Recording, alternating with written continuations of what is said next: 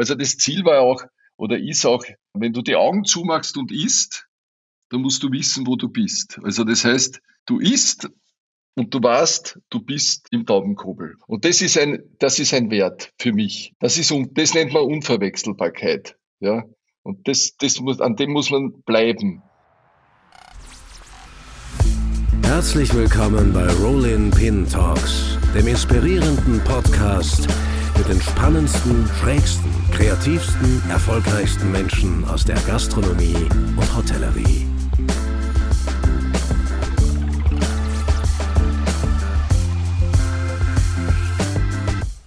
Ja, herzlich willkommen zu einer neuen Folge der Rolling Pin Podcasts. Ich freue mich sehr, dass wir heute eine von Österreichs absoluten Koryphäen unserer Branche begrüßen dürfen. Äh, ich übertreibe nicht, eine lebende Legende, die das gastronomische und vor allem spitzengastronomische Geschehen in Österreich geprägt hat, wie nur wenige vor und vor allem nach ihm. Walter Eselböck aus dem Taubenkobel im Burgenland. In diesem Sinne, Herr Eselböck, herzlich willkommen. Ja, freue mich, dass ich da sein darf. Super, also ich würde sagen, äh, begeben wir uns zu Beginn einmal ein wenig in die Vergangenheit. Äh, Sie haben bekanntermaßen als Autodidakt äh, kulinarische Maßstäbe gesetzt. Das hat damals äh, in den 1980ern, vor allem dann in den späten 1980ern, viele Kollegen irritiert. Und in einem Interview, kann ich mich erinnern, haben Sie einmal gesagt, Sie seien genau genommen achtfacher Schulabbrecher. Wie, wie kann man sich das vorstellen? Ja, das ist ganz einfach. Ich glaube, es liegt am Schulsystem. An mir ist es nicht gelegen.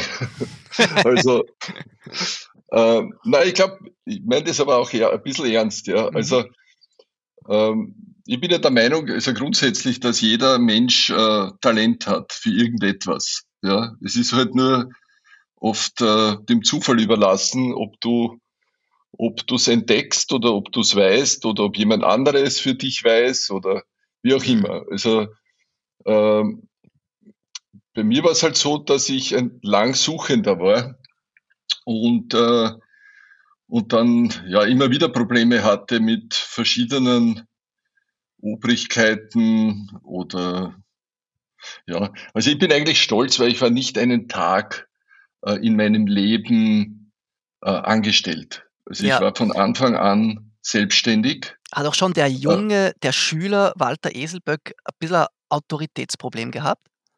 Ja, sicher. Ja. so mit dem Anpassen war es für mich nicht so einfach. Mhm. Das ist auch mein ganzes Leben so geblieben. Ja.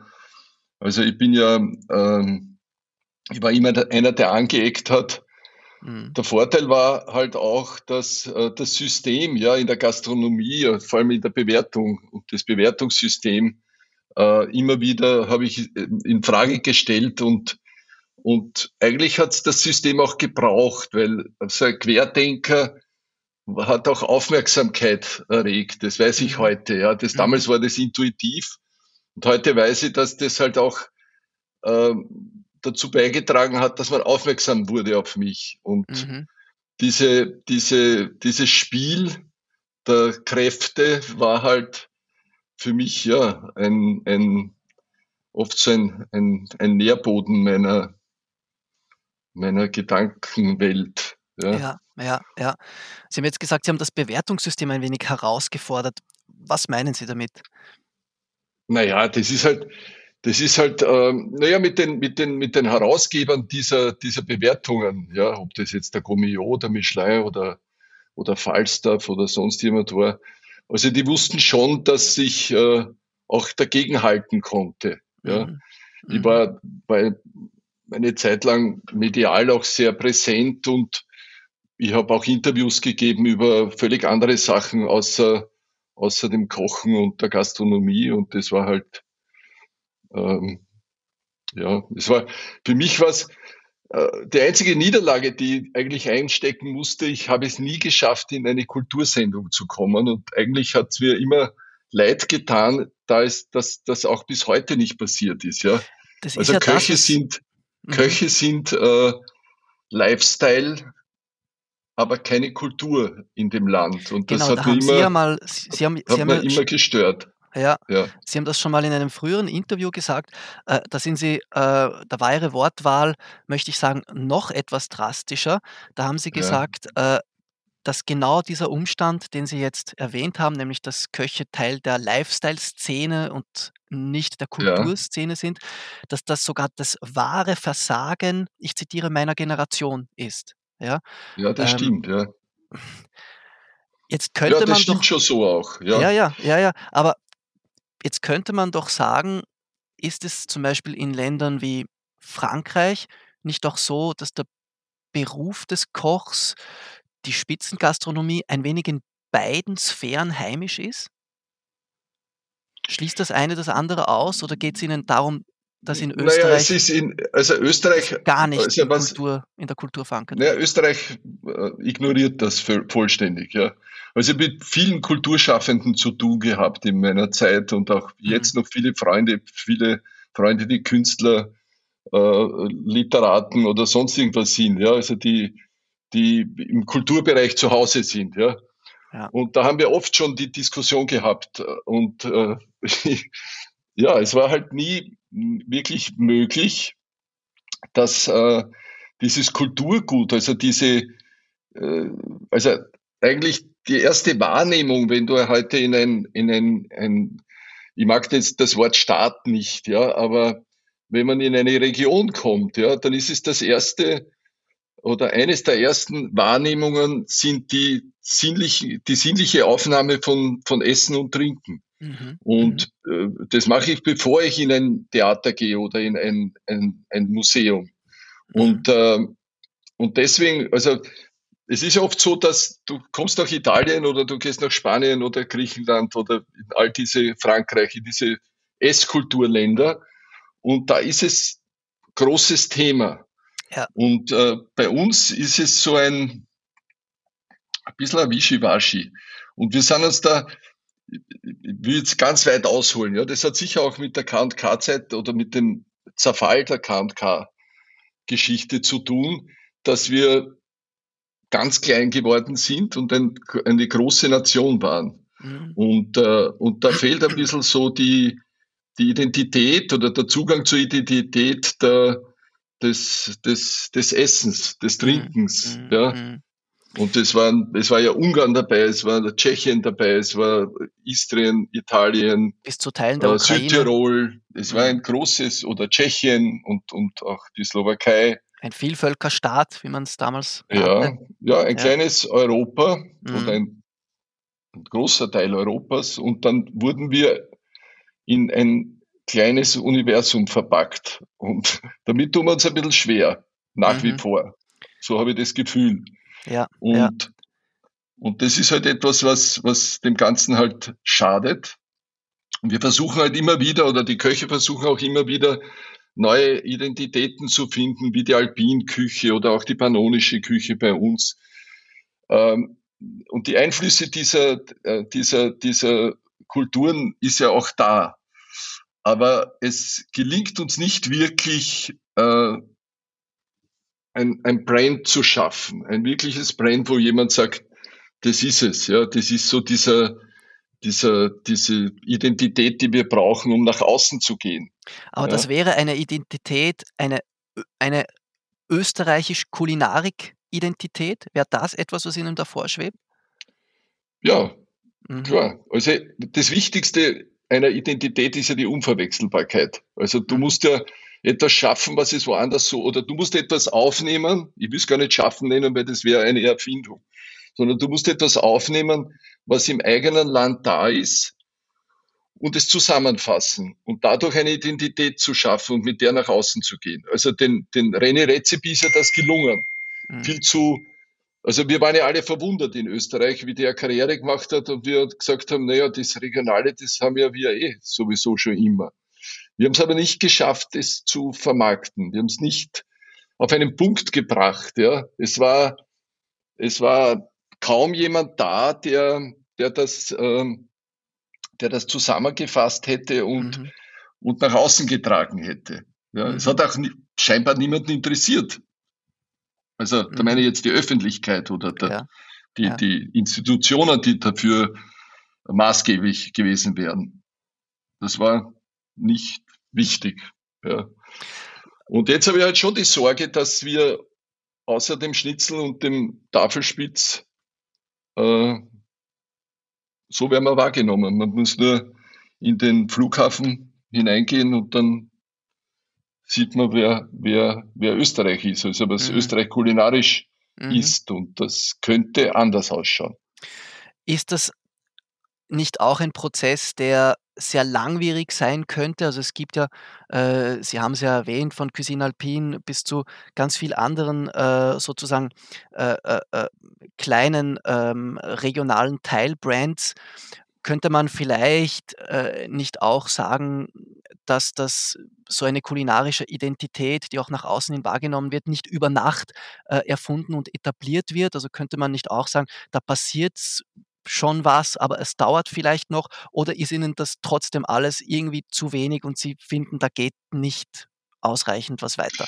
Naja, wir haben, wir haben, ich habe jetzt kurz ein bisschen drüber nachgedacht. Also ich glaube, dass wir haben zum Beispiel sehr viel, also bei uns im Burgenland, die, die pannonische Küche ist so dieser Einfluss der, der, der Slowakei, der, der Ungarn, der, äh, diese Mehlspeisküche aus Böhmen, etc. etc. Also der ganze Osten Österreichs hat ja eine Identität kulinarisch. Mhm. Ja. Mhm. Äh, ein großes Problem ist, dass wir entgegen den Franzosen zum Beispiel äh, diese Klassik der Küche nicht wertschätzen. Das heißt, die Klassik der Küche darf in Wahrheit nichts kosten. Ein Krammelknödel ist ein Krammelknödel und ein, und ein Beuschel ist ein Beuschel, ja. Und ein Beuschel ist ein billiges Gericht, obwohl es eigentlich eines der aufwendigsten ist. Ja? Mhm. Und wir schaffen, haben es nicht geschafft, äh, klassische Gerichte zum Beispiel auf ein Niveau zu heben. Das meine ich jetzt nicht in der Kochkunst. Also das Niveau in der Kochkunst war da, aber wir haben es nicht geschafft, es auf ein Preisniveau zu heben, damit es wertgeschätzt wird. Mhm. Weil das mhm. Billige ist ja letztendlich nichts wert. Mhm. Und dort hast du, haben wir das Problem. Das machen die Franzosen ganz anders. Also da gibt's die klassische Küche, die hat ihren Wert und wird der, der, der, der Innovationsküche gleichgestellt. Mhm. Ja. Mhm. mhm. Und das ist etwas, was uns nicht gelingt. Mhm. Und da gibt's die Beiseln am Land, da fährt, fährt man dann hin, da zahlt man auch nicht so viel.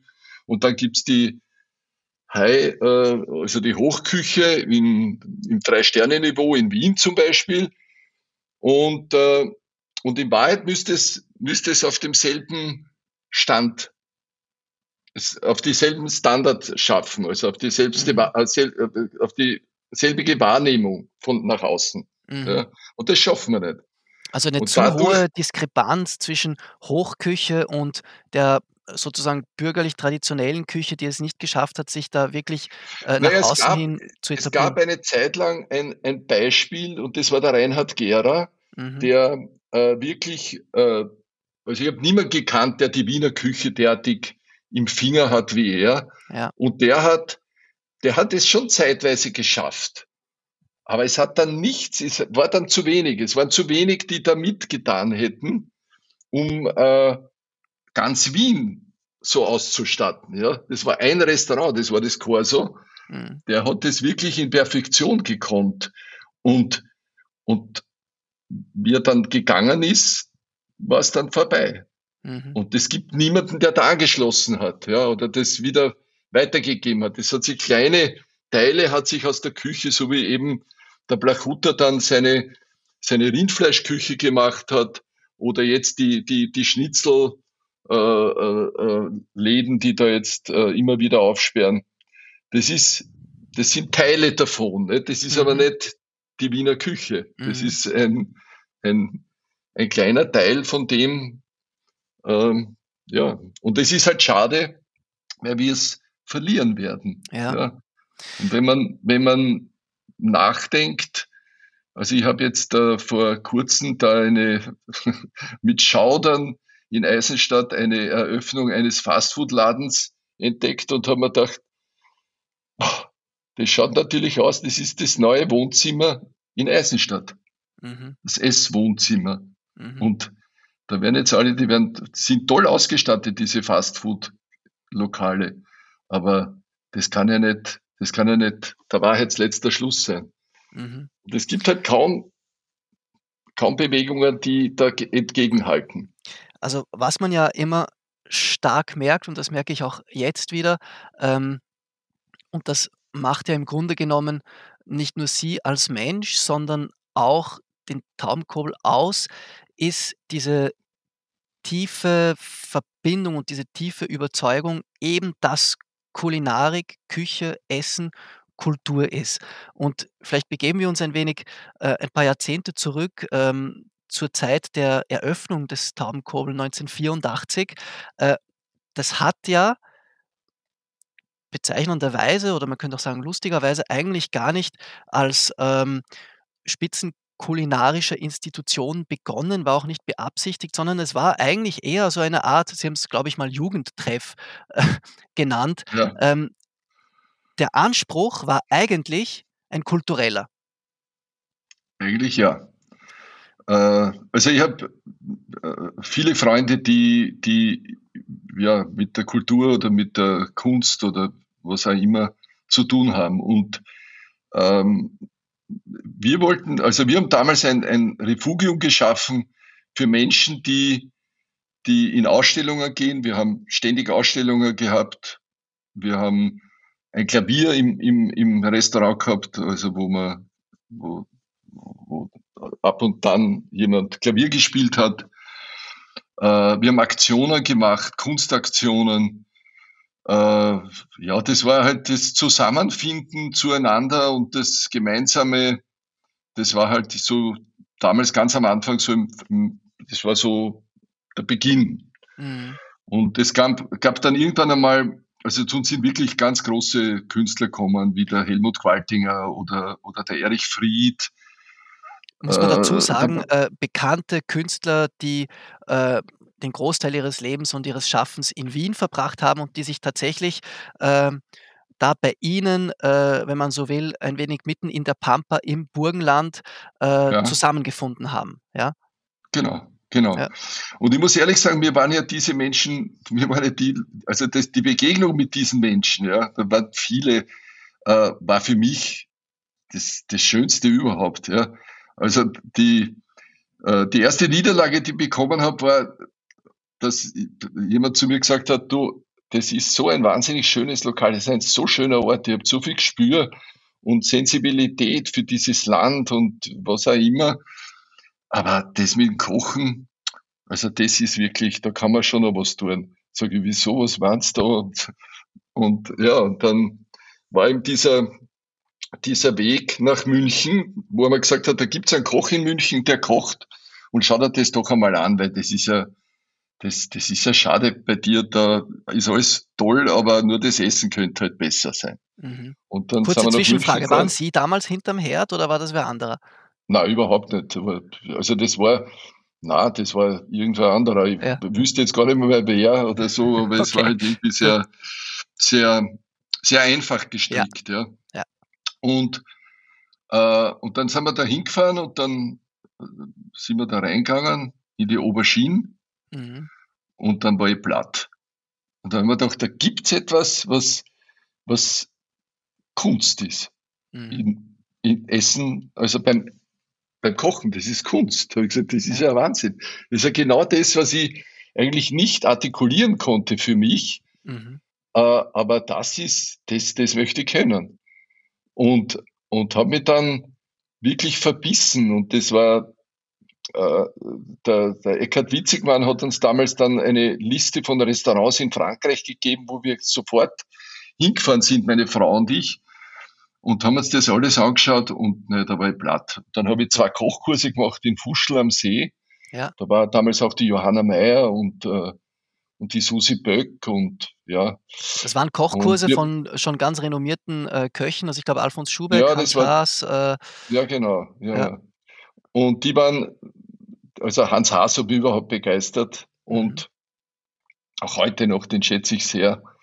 Uh, ja, und da sind wir halt dorthin und haben, haben diese Koch, also da habe ich diesen Kochkurs gemacht und ich kann mich erinnern, wir waren, es waren, glaube ich, 20 Köche dort von Hotels und so, die halt hingeschickt worden sind. Was mir aufgefallen ist, ist, dass die Johanna Meyer und ich eigentlich am am intensivsten zugehört haben, was der da erzählt und was der uns zeigt. Mhm. Die anderen sind rauchen gegangen oder ich weiß nicht, wo die waren. Die waren halt nicht so, nicht so äh, äh, interessiert. Ja. Und naja, zufälligerweise, zufällig. Also das war halt dann so, dass da eine gemeinsame, dass da halt was entstanden ist. Und, und mir halt war halt immer wichtig, also damals wie, wie heute auch, dass diese Regionalität, diese, diese Vielfältigkeit, die es im Burgenland gibt, ja, das gibt's ja äh, ansonsten in Österreich nicht so. Ja. Ich will jetzt niemanden schmälern, aber äh, der Seewinkel äh, rund der Neusiedlersee mit dem See und mit den Fischen und äh, ja, was auch immer, mit den ganzen mhm. Wildkräutern und so. Das war halt schon ein Refugium oder eine Möglichkeit, wo du unvergleichbar sein konntest. Ja. Mhm. Und, äh, und ja, und das ist halt immer weitergegangen und das, äh, ja, also ich war da 14, 15, 16 Stunden in der Küche und habe dann, ich glaube, äh, also die erste habe ich überhaupt gleich mal im ersten Jahr gekriegt und, äh, und dann, ich glaube, fünf oder sechs Jahre später war ich Koch des Jahres. Und das ja. hat natürlich schon die, die, die großen Köche des Landes verunsichert oder zumindest beeindruckt, wie auch Dass immer da man das Autodidakt äh, sich äh, aus eigenem ja. Antrieb, ohne äh, in seinem Lebenslauf äh, das Who's Who der Restaurants äh, äh, ja. absolviert zu haben, da trotzdem Großes schafft. Ja, naja, es ging ja darum, letztendlich ging es ja darum, die Technik zu können oder zu lernen. Das war ja das Entscheidende. Mhm. Also wenn du kochen kannst, wenn du die Basis nicht hast, dann, dann scheiterst du ja. Also mhm. das ist ja das, was wir jetzt ein bisschen, was ich jetzt kritisch anmerke mit der sogenannten Pinzettenküche, die ja äh, mir ein bisschen hohl vorkommt, ja. Und ich oft Dinge nicht erkenne im Geschmack, die eigentlich für mich essentiell sind. Ja. Und es ist halt, momentan richtet sich vieles nach der Optik und, und leider Gottes unterscheiden sich die Teller kaum. Also du isst in New York, in London, in Paris, in Wien, könntest du austauschen. Mhm. Das ist etwas, was mir wirklich am Herzen liegt, äh, dass, dass diese Unverwechselbarkeit eine Wichtigkeit hat. Ja. Man weiß ganz genau, wenn man nach Italien fährt, was da kommt an Sachen essen. Und der Arriccio Cipriani hat mir mal gesagt, die, die, die, die Michelin-Tester ruinieren die italienische Küche. Warum? Und da hat er recht. Ja. Und, und bei aller Liebe zu, zu, zu all diesen Bewertungen und zu all diesen Auszeichnungen und was auch immer, ja, wir dürfen unsere Identität nicht verlieren. Aber wir müssen schauen, dass warum wir. Warum soll der Michelin jetzt die, die, italienische Kulinarik ruinieren? Was war da sein Argument? Sein Argument war, dass die, dass die Dinge machen, die mit Italien nichts zu tun haben. Und da hat er recht. Er hat recht, weil er hat in Harrisbar, ich kenne das Restaurant sehr gut, äh, in Harrisbar eine, eine, eine authentische italienische Küche geschaffen, und perfektioniert, wie sie sonst wo nicht leicht vorkommt. Mhm. Das sind scheinbar banale Gerichte, die aber in ihrer Umsetzung perfekt sind.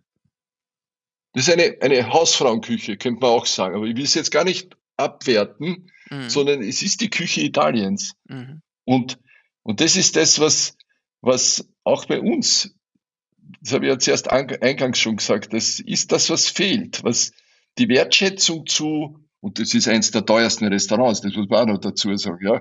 Also man, man fällt um, wenn man die Rechnung kriegt, ja. Und, aber, aber der schafft das. Und es gibt die Menschen, die das kaufen und die kaufen es auch zu diesem Preis, mhm. weil es so perfekt ist. Mhm. Diese scheinbar einfache Küche. Und, äh, und das ist das, was bei uns fehlt oder was bei uns ganz selten ist, sagen wir so. Mhm. Und und diese, das, das ist wirklich ein, ein, ein, ein, ein, eine Bitte an, an, an viele Kollegen, sich da, da dem zu widmen, um, um, die, um, das eigene, um das eigene nicht zu verlieren. Ja, wir streben, wir streben relativ äh, äh, banal in lichte Höhen mit irgendwelchen Auszeichnungen, die aber dann am Ende am Ende nur der Industrie dienen und nicht dem Menschen, der isst und trinkt. Mhm. Mit Qualität. Ich würde dennoch behaupten, dass Sie ein ganz ambivalentes Verhältnis haben zum, zu den Bewertungsinstitutionen, ähm, Stichwort Michelin, Gourmillot, also korrigieren Sie mir, wenn das, wenn das nicht so ist. Ja. Ähm, Sie haben ja durchaus ähm, profitiert von zwei Sternen. Sie, ich glaube, man kann ja schon auch sagen, ja, ja. Äh, Sie nein, waren ja zu Recht auch stolz auf die zwei Sterne, die Sie, die Sie erkocht haben. Ähm, ich glaube aber, das habe ich jetzt gerade gar nicht mehr vor mir, ähm, ich sage das jetzt aus dem Gedächtnis, ich habe im Kopf, dass Sie einmal ähm, erzählt haben, dass Sie einer äh, Michelin-Testerin, dass Sie sie gefragt haben, was, was muss ich denn tun für einen dritten Stern? Und da hat sie gesagt, Genau. ja, da geht es eigentlich nur um die Produkte. Nehmen Sie ein bisschen, nehmen Sie noch zusätzlich Gänseleber und so weiter und dann könnte es schon was Genau. werden. Stimmt das? Presstauben etc. Ja, das stimmt. Ja. Weil ich, ich wollte ich wollte das wissen. Ich wollte sagen, was ist der Unterschied? Ich sage, na, kochen können Sie, das merke ich, ja. Mhm.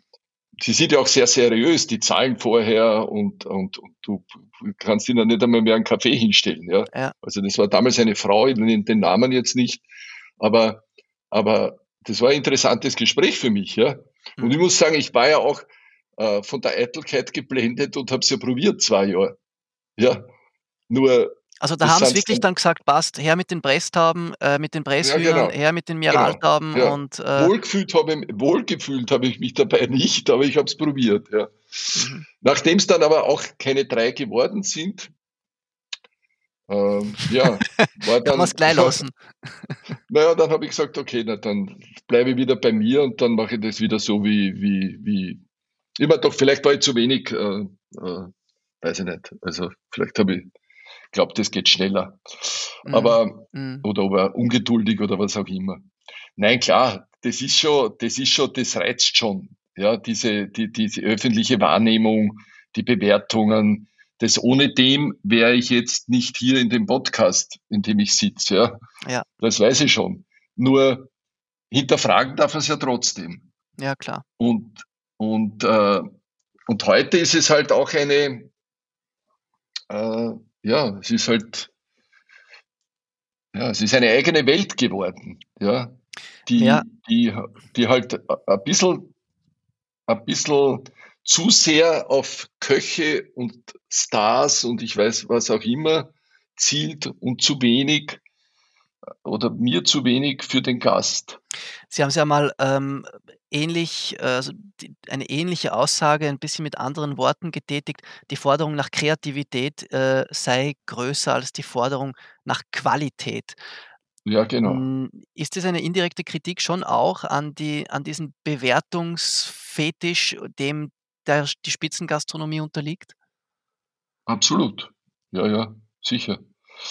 Ähm, schau, es müssen, es müssen ja, ich meine, das ist ja logisch, ja. Du kannst ja nicht, du kannst, ich meine, die Franzosen bringen es zusammen, ne? die haben ihre Drei-Sterne-Köche, die einzementiert sind, außer sie machen ganz große Fehler. Die dürfen auch kochen, die dürfen auch das kochen, was sie kochen, mhm. ja.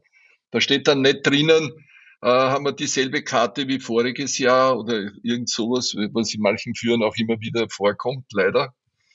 Äh, also ich glaube, ich bin schon der Meinung, wenn jemand äh, Gerichte schafft, die unvergleichlich gut sind und, und in sich stimmig, dann sollte er die kochen 30, 40 Jahre. Ein Wiener Schnitzel wird es nicht geben, wenn die, wenn die, wenn das nicht weitergetan, also wenn das nicht.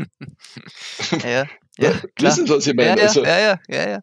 Also das, das, das ist ja ein völliger Schwachsinn, diese, diese Einforderung an, an, an Inspiration ständig zu haben und immer wieder was Neues zu bringen. Ja.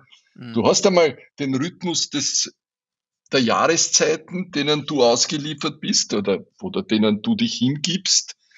Und das ist das Entscheidende und sonst gar nichts. Und mhm. wenn der Bärlauch noch so banal wirkt, obwohl er vor 20 Jahren von niemandem erkannt wurde, ja, das muss man ja auch wieder dazu sagen, äh, dann ist es trotzdem ein gutes Produkt. Ja. Oder der Spargel. Aber jetzt schon wieder Spargel? Na geh bitte, aber gibt's nichts anderes? Na, es gibt nichts anderes. Das ist der Spargel. Ja. Und, und da muss man halt, da muss man halt äh, aus dem Spargel das machen, was man, was man, was man halt auch machen kann. Und mhm. das Schwierigste ist ja sowieso, die, die, die Eigenheit des Produkts in den Vordergrund zu bringen. Weil, äh, ja, also das herauszukitzeln, was das Produkt kann, ist ja das, ist für mich meiner Meinung nach das Schwierigste. Daneben irgendwas hinzulegen, was dann das Ganze äh, zerreißt, hm, weiß ich nicht, ob man das braucht. Das blendet zwar im Moment am Teller, aber, aber letztendlich ist man zu wenig, hm. zu wenig an Innovation. Ja. Äh, man, man merkt natürlich auch, Sie sprechen ähm, aus und mit jahrzehntelanger Erfahrung. Ähm, sind ja jetzt seit einigen Jahren, äh, ich glaube, die Stabsübergabe an Ihren Schwiegersohn, den Alain Weisgerber, äh, war 2014, äh, wenn ich das richtig im Kopf habe. Äh, ich habe es nicht gemerkt, aber es wird so stimmen, glaube ich. Gehen wir mal davon aus. Äh, ja. Wie haben Sie denn jetzt diese, diese mittlerweile plus minus acht Jahre ähm, erlebt auch? Äh, haben Sie das Gefühl, dass sich da extrem viel getan hat in der Küche, äh, in der Kochszene oder sagen Sie da auch eher, naja, viel schneller als zu meiner Zeit äh, ist es, geht's, geht's jetzt auch nicht. Wie, wie mhm. blicken Sie jetzt einmal so auf diese acht Jahre zurück, ja, wo Sie nicht mehr operativ sagen, die ganze Zeit in der Küche stehen? Ja, ich muss ehrlich sagen, also was mir fehlt, sind diese außer, außergewöhnlichen Restaurants, diese unverwechselbaren Restaurants. Diese, ich kann mich erinnern, ich bin mit Alay nach, äh, nach, ähm, nach Kopenhagen gefahren. Da sind wir zu Mittag alleine, wir beide alleine drinnen gesessen und haben uns gedacht, äh, bei, bei, bei Rezipi zum Beispiel, ja, mhm. äh, und haben uns gedacht, das ist ein Wahnsinn, das Lokal. Das ist unglaublich. Und Sie werden es nicht glauben, ich bin zu Hause gekommen und habe einen, einen, einen steirischen, der leider verstorben ist, einen Weinkritiker getroffen, mit dem ich mich eigentlich immer gut unterhalten habe. Und sage, du, da gibt's ein Restaurant in, in Kopenhagen und, äh, und da musst du hin. Das ist unfassbar. Das ist, der bringt's total am Punkt und, und so weiter und so fort und war total euphorisch. Ich bin dann einmal ein paar Wochen später getroffen bei einer Veranstaltung und gesagt, das gefällt dir. Das glaubst du nicht. Also ich war so enttäuscht, mhm. ja, dass, dass er das nicht erkannt hat. Ja. Mhm, mh. Und, und ja, da hat er gesagt, da fällt der Putz von, die, von, von, von der Wand. Sag ich, du, das gehört so, das ja. ist cool so. Ja. ja. Er hat es leider nicht verstanden, aber, aber das hat er trotzdem dann eine Weltkarriere gemacht. Ja. Mhm. Aber es ist halt, es ist halt auch diese, diese, das ist ein bisschen in unserem Land diese Borniertheit, dieses, äh, ich sage immer, die, die Gescheiterl rennen da so viel herum, die alles besser wissen und äh, ja, und sehr viel Einfluss haben. Ja, das Land ist klein und jeder weiß über jeden alles oder viel. Und da ist halt leider auch, ähm, dürfen dann nicht Dinge entstehen, die vielleicht es wert wären, wenn man sie entstehen lassen würde. Ja? Oder wenn man sie unterstützen würde. Ich habe so viele Restaurants in Österreich äh, gesehen, wo ich mir gedacht habe, die sind völlig unterbewertet. Das verstehe ich nicht. Warum kriegt der nicht Ding? Ja? Und, und, und, und manche waren hochbewertet und haben mich auch gewundert. Also, mhm. es ist so, äh, na, aber so ein, eine Freude, in ein Restaurant zu gehen, wo du weißt, dass du diese Sachen, die du dort jetzt genießen wirst, nirgend anderswo kriegen wirst. Das mhm. ist das Sinn eines Restaurants meiner Meinung nach. Mhm. Also vor allem eines hochklassigen Restaurants. Mhm. Mhm. Das, das ist es. Da, da kriege ich die Gänsehaut, wenn ich wohin fahre oder hinfliege und weiß genau, was da kommen wird. Und das wird in 99 von 100 Fällen wird das erfüllt. Und das ist diese Unverwechselbarkeit und das bedarf nicht wirklich einer übermäßigen Kreativität. Mhm. Die ist schon notwendig am Start, bei der, beim Beginn, um etwas zu schaffen. Aber dann steht's. Und wenn steht, steht's. Und besser wie gut gibt's nicht. Ja, es ist. ja, Ja. Ich glaube, man erwartet da auch viel zu viel an, an, an, an ständiger Innovation. Das ist, glaube ich, nicht, das ist nicht wirklich so gut. Mhm. Es wäre viel besser, wenn man sich mit Dingen beschäftigt, die, die so einzigartig sind in ihrer, in ihrer Qualität, ja, also Produkte, mit denen du dich auseinandersetzt und sagst, okay, mit dem Produkt, und da brauche ich nicht fünf Sachen am Teller. Es genügt drei Komponenten. Mhm. Ich finde auch diese Überforderung des Gaumens. Ich muss auch ehrlich sagen, ich halte diese, diese 20, 25 Gänge nicht aus. Das ist mhm. mir, das ist mir, das ist Free Jazz. Das ist, ja. Viele Leute mögen, also nicht viele, aber es gibt die Leute, die Free Jazz mögen. Naja, ich mag Jazz auch, das war ein schlechtes Beispiel, aber das ist, wenn es gut ist, wenn es gut ist, ist ja, ist ja gut, ja. ja. Aber das ja. hörst du auch sofort, ja. Mhm. Es kann ja auch diese, es gibt ja Restaurants, die 25 Gänge machen und wirklich Weltklasse sind. Die gibt's ja. Mhm. Ja. Und du bist wirklich beeindruckt. Aber ich kann mich erinnern, wie der Adrian Ferran, da war er mal, bei dem war er in der Küche als, als, als, als U-Boot, weil ja. er wollte keine, er wollte keine, keine Profiköche. Äh, keine Stagiären haben, ja genau. Und ja. da war ich dann dort drinnen und, und das hat mich wirklich zutiefst beeindruckt. Es war, also ich habe nicht verstanden, dass dann viele bei uns gesagt haben, na ja, das ist diese Molekularküche, ne, das ist doch ein völliger Blödsinn und bla mhm. bla bla. Das stimmt ja überhaupt nicht. Da habe ich aber mal im Fernsehen gehört, da habe ich aber jetzt mal im Fernsehen gehört, ich glaube, der Jürgen Cencic hat das damals auf Servus TV gesagt, ähm, ja. dass sie nach dem Besuch dort beide gebrochen haben. Stimmt das? Ja, vielleicht, ich nicht. okay. nein, nein, nein, es war schon, Nein, nein, das war eine, eine wirkliche, das kann schon sein, auch, auch ich vielleicht. Nein, nein, das war eine Überforderung des Gaumens, gar keine Frage. Mhm. Ja. Aber es war ein, ein, ein Wahnsinns-Input. Also mhm. mich hat das total begeistert und wie ich zu Hause gekommen bin, meiner Frau gesagt habe, oder, oder mich, sie mich gefragt hat, na, was wirst du, mit der, welche Einflüsse, was machst du da jetzt mit dem, was du da mitgenommen hast? Habe ich gesagt, nix, das gehört ihm. Mhm. Das, nichts, nichts. Mhm, mhm. Und ich meine, ich habe auch nur, ich glaube, zwei, drei Köche dann noch gesehen, die ähnlich gut waren wie er. Ähnlich. Mhm. Aber nicht in Österreich, obwohl es viele probiert haben. Und, ja. und das ist halt, das ist halt dann dieses Anlehnen an, an, an eine, eine Idee, ja, die nicht meine ist. Das ist, das ist falsch, glaube ich. Das ist, du musst dich selbst erfinden und nicht. Bin oft überrascht jetzt, wenn die jungen Köche, wenn ich da in die Taubenkoppel komme und dann diese Teller auch alle gleich zuordnen können, wenn sie im Internet herumsurfen und dann schauen, ah, das ist der Teller von Sergio Hermann, das ist der Teller von dem und dem und dem. Ja, mhm. ich finde das sehr lustig, dass man das heute so, so klar und deutlich erkennt, wer, welche, welche Hand, Handschrift das ist, ja. Ähm, aber es ist halt jeder gefordert, seine eigenen, seinen eigenen Weg und seine eigene Linie zu finden. Das ist der wirklich essentielle Punkt. Mhm. Also nicht dem Mainstream jetzt nachzulaufen und zu sagen, ah, jetzt kochen alle so, jetzt werde ich es auch so machen. Das ist genau falsch. Wir brauchen Erfinder. Ja, wir brauchen Erfinder, aber so wie Sie vorher gesagt haben, ähm, dass, äh, wie haben wir gesagt gehabt, äh, dass die, die, die Forderung nach Kreativität sollte ja den, dennoch nicht zu Lasten der Qualität gehen. Ne? Also das ist ja Absolut. doch ein schmaler Grad, merke ich. Ähm, mhm. Ja, sich neu erfinden und seinen eigenen Stil mhm. finden und etwas zu schaffen, so wie Sie es gesagt haben, äh, mhm. wofür der Gast äh, nur zu Ihnen kommen kann, weil er das mhm. nur dort bekommt. Mhm. Äh, mhm. Das ist wichtig und trotzdem soll es nicht mhm. komplett mhm. erschlagend sein und nicht zwangsoriginell mhm. sein, äh, weil sonst wird es ja auch wieder eine, Einheits, äh, eine einheitsbreiige Sache. Ja, ich habe ich hab zum Beispiel jetzt vor, vor, vor einigen Tagen, drei Tagen oder so, habe ich beim Alain ein Gansel gegessen. Ja? Mhm. Und der Alain ist wirklich ein Weltmeister in Sachen Gans.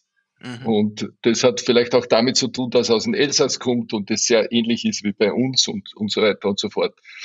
Aber der bemüht, der macht zum Beispiel eine, einen gefüllten Hals von der Gans, ja. Mhm. Der, der macht den Magen, der macht aus dem Magen etwas, ja. Mhm. Der zerlegt die Gans in seine Teile und brät sie dann, also die brät die, die, die Gans ein, die knusprig ist und die Fülle und der Apfel und das ganze Zeug. Ja. Mhm. Also der macht wirklich ein Primborium um diese Gans und schöpft sie aber komplett aus. Und das macht kaum jemand. Ich kenne niemanden im Land, der das macht. Mhm. Er macht es. Und das meine ich. Du musst dir einem Produkt so widmen, dass es vollkommen ausgeschöpft wird. Dass mhm. wirklich alles, was da dabei ist, verwendet wird und verarbeitet wird. Und dann ist es etwas, was, ja, was, was dich begeistert als Gast. Also ja. wenn du isst, ja. Das ist, das ist der Punkt. Das ist bei uns alles so ein bisschen schnell, schnell. Ja. ja, es ist, ähm, es ist und bleibt, glaube ich, ein sehr, eine sehr ähm, gastrosophische Herausforderung, äh, das alles, äh, diese, die österreichische Identität ähm, festzumachen. Ich glaube, dafür steht ja auch äh, der Taubenkobel weiterhin, dass man äh, da auch ein Stück Land, also Stichwort pannonische Küche, ähm, auf, den, auf dem Teller serviert bekommt. Und ich merke auch, viele Dinge, die Sie ja kritisieren, ähm, passieren ja gerade im Taubenkobel eben nicht. Also diese totale Überförderung, Überforderung mit 35 Zutaten und Pinzette und alles. Ähm, ja. Im Großen und Ganzen merkt man ja schon, Taubenkobel, äh, Alain Weisgerber, äh, Walter Eselböck ist da schon noch, äh, ja, kann da schon auch weiterhin dahinter stehen, obwohl er operationell da nicht mehr an der vordersten Front steht. Ich muss auch sagen, ich bin, da, ich bin da auch nicht mehr involviert und ich bin bewusst nicht involviert oder ich, ich, ich muss es auch nicht. Also ich finde diesen Abstand ganz gut und der weiß ganz genau, was er tut und was er macht. Und wir haben gemeinsam gekocht zwei Jahre. Mhm. Und das war, das war eigentlich, äh, nein, ich meine, ich muss auch sagen, ich habe wirklich Glück, dass es ihn gibt, ja. Und äh, auch die Barbara, wir vergessen immer unsere Frauen, vor allem jetzt in dem Gespräch. Ja. Äh, Muss man dazu sagen, absolut, ja. Ja, ja. Und die Barbara oder auch meine Frau, ja, also meine Frau war wirklich eine, eine, eine der, der besten, genau, einer der besten Sommeliers, die es gegeben hat. Mhm. Und, und äh, der fehlt zum Beispiel der, der Umgang mit den Gästen total, obwohl wir jetzt schon sechs oder sieben Jahre weg sind. Ja. Aber diese, diese, diese Nähe zum, zum Gast, die, die, wenn man die mal eingesogen hat, dann, dann sucht man sie auch nachher. Ja. Also das stelle ich schon fest. Aber was ich noch sagen wollte ist, also das Ziel war auch oder ist auch, auch ich denke auch beim Allein nicht anders, äh, wenn du die Augen zumachst und isst, dann musst du wissen, wo du bist. Also das heißt, äh, du isst und du weißt, du bist im Taubenkobel. Ja, absolut. ich glaube, das kann jeder unterschreiben, der schon einmal bei euch war. Ja, und das ist ein, das ist ein Wert für mich. Mhm. Also ich denke mal, das ist, das nennt man Unverwechselbarkeit. Mhm. Ja. Und mhm. das, das muss, an dem muss man bleiben. Egal, was der eine oder andere sagt und was da und dort an Tendenzen kommt, an Modernitäten, an. Das heißt jetzt nicht, dass man sich einzementiert in die Klassik, ja, das meine ich gar nicht, sondern dass man einfach seine eigene Handschrift durchboxt. Ja. ja und ja. dann das glaubt, was man kann. Ja. Und eigentlich geht es am Ende des Tages, schmeckt's oder schmeckt's nicht. Ja, ich wäre oft beim Wein, werden wir oft gefragt, ja, diese Naturweine, weil wir sind Liebhaber der Naturwein, der Naturweine, na ja, aber das ist so trüb und dann ist noch so orange und so und die meisten kennen sich überhaupt nicht aus, was da ist, ja. Mhm. Und dann tust du dir halt schwer, das zu erklären und dann fangst du an und so. Und wenn du dann da reinkippst in das Thema, ja, und dann wir, meine Frau war die, war vor, weiß ich nicht, vor, ich glaube vor 30 Jahren das erste Mal beim Joschko Grabner mhm. und, und hat dort Wein verkostet und wir waren völlig platt damals im Colio. Das war wirklich eine neue Welt des Weins, ja. Mhm. Und heute wird es von dort, also nicht nur von, von, von äh, äh, äh, nicht nur von Georgien aus, sondern auch vom Friaul war das eine, eine, eine europäische Erfindung. Ja. Und, und, die, und ich finde diese Entwicklung toll. Ja, und, und das ist es. Und natürlich gibt es Menschen, die sagen, ich mag das nicht. Und ja, ist okay. Ich frage meistens, wie alt bist du? Und wenn er sagt, ich bin 50, sage ich, dann erkläre ich das gar nicht, weil du bist zu alt. ja, ja, auch, die, auch da dreht sich die Welt sehr schnell weiter. Ähm, ja, ja. Aber vielleicht können wir auch noch kurz zum Abschluss ähm, ein wenig auf die, auf die Zukunft und die Zukunftsprojekte zu sprechen kommen. Ähm, äh, so richtig im, im Ruhestand sind sie ja nicht, würde ich sagen. Ne? Also, äh, ja, ich denke sehr viel noch. Ja, aber Sie haben ja, ähm, ja. 2013 äh, äh, die, die, die, das Draht-Eselböck, also die, die Fahrradpension mit 25 Zimmern ähm, auf die ja. Beine gestellt. Äh, es gibt ja, ja, jetzt auch das Haus im See, da südlich von Mörbisch am ungarischen Ufer äh, vom Neusiedlersee. Und ja, bald soll. wir, haben jetzt ein, wir, haben, wir haben jetzt ein Haus gekauft in Lovran ja? in Kroatien. Ja. Das wird ein, ein, ein Apartmenthaus, ein kleines, ja, mhm. feines, in der, in der Altstadt von Lovran. Wir, wir haben seit 20 Jahren ein Haus in, in, in, in, am Utschka, also am Berg zwischen Istrien und, und der Quanerbucht. Ich liebe diese ganze Gegend dort wahnsinnig, weil sie eine derartige Vielfalt an Qualität hat, an Lebensmittelqualität, die ich sonst nirgends kenne. Da muss ich sogar Frankreich mittlerweile einschließen. Tatsächlich. Äh, mhm. Ja, wirklich. Also das ist unglaublich, was sich dort, was sich dort tut und wie die auch noch behutsam mit diesen Ressourcen umgehen. Also das ist wirklich, bei uns besinnt man sich wieder zurück und die haben es nie verlassen. Mhm, mh. Das ist, das ist wirklich. Also, ja. da hat man, hat man mein, mein, mein Nachbar und Freund hat mir mal gefragt, da hat ein neuer Supermarkt aufgesperrt, ich nenne keinen Namen, und er sagt er, warst, warst du dort schon einmal? Sag ich, ja, das kenne ich, das gibt's bei uns auch. Na, schmeckt dir das? So genau. Sagt er, siehst du, wir gehen da alle nicht hin. Da gehen nur die Touristen hin. Ja. Und ja, aber die haben halt das, diese, die haben halt auch dieses Bedürfnis, man weiß jetzt nicht, wie das in 20, 30 Jahren weitergeht, ja. Aber jetzt haben sie noch das Bedürfnis der Qualität. Also das, das wollen die nicht verlassen, ja. Mhm. Und lassen sich da nicht weichklopfen. Und, und das, ja. Und das, und das sind dann Apartments, halt, ja. die, die, sie, die sie dann Die man vermieten kann, ja. Wir sind jetzt, wir haben es jetzt gekauft und werden es wahrscheinlich in einem Jahr eröffnen. Mhm. Und, und, ja. und dann gibt es ja, äh, wie schaut es da aus mit dem Projekt in Rust? Äh, da soll es ja jetzt auch noch äh, Apartments geben ähm, am Stadthafen, naja, da habe ich gelesen. Da, da gibt es da, das, das, Restaurant. Ich, ja, na, das wird leider nichts, weil okay. da waren, da waren viele Fehler von der Gemeinde, die, die äh, man nicht machen hätte sollen. Mhm. Ja. Also wir haben einen Bürgermeister, der eine absolute Mehrheit hat und der hat gemeint, er braucht niemanden zu fragen. Das war ein Fehler, weil er dann kam eine Bürgerbewegung, dann haben sich 500 Unterschriften dagegen gestellt, mhm. sind zu mir gekommen und haben gesagt, das ist nicht gegen dich, aber das lassen wir uns nicht gefallen. Mhm. Ich muss sagen, das verstehe ich auch. Mhm. Und das Projekt ist leider gestorben mit der, leider mit der, mit Zutun des verantwortlichen Bürgermeisters. Umso mehr also, kann man sich aber auf das Projekt in Kroatien freuen. Ja, und das bin ja noch nicht, ich bin ja noch nicht gestorben, also es wird schon noch was kommen. das klingt nach einem Versprechen, Herr Eselböck. Ja. ja, toll. Also dann bedanke ich mich wirklich ganz herzlich äh, für, für die Zeit, die Sie sich genommen haben, auch für diese äh, ja, äh, wertvollen äh, gastrosophischen Einblicke in ihre Welt, in ihre Wahrnehmung, die sich ja aus jahrzehntelanger Erfahrung speist. Ich glaube, äh, das ist wertvoll für jeden unserer Zuhörer und jeder unserer Zuhörerinnen, ähm, da auch ein wenig die äh, für die Probleme und Herausforderungen sensibilisiert zu werden, die Sie, die Sie angesprochen haben.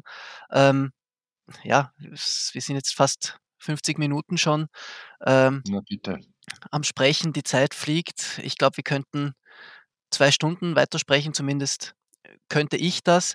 Äh, ich denke aber, das nächste Gespräch läuft uns nicht davon und ich hoffe, wir schaffen es bald wieder, äh, das vielleicht noch ein wenig noch weiter auszuführen und auf die äh, ja äh, auch zukünftigen äh, Fragen dann noch einzugehen, äh, die sich dann äh, entsprechend stellen werden. Also ich bedanke mich jedenfalls nochmal ganz herzlich. Ich bedanke mich bei Ihnen. und wir sehen uns hoffentlich bald mal wieder, nachdem ja die Gastronomie höchstwahrscheinlich und hoffentlich nicht wieder zusperren wird. Ja, wunderbar. Das hoffe ich auch. Bei Hunger haben wir immer. wunderbar. Dankeschön.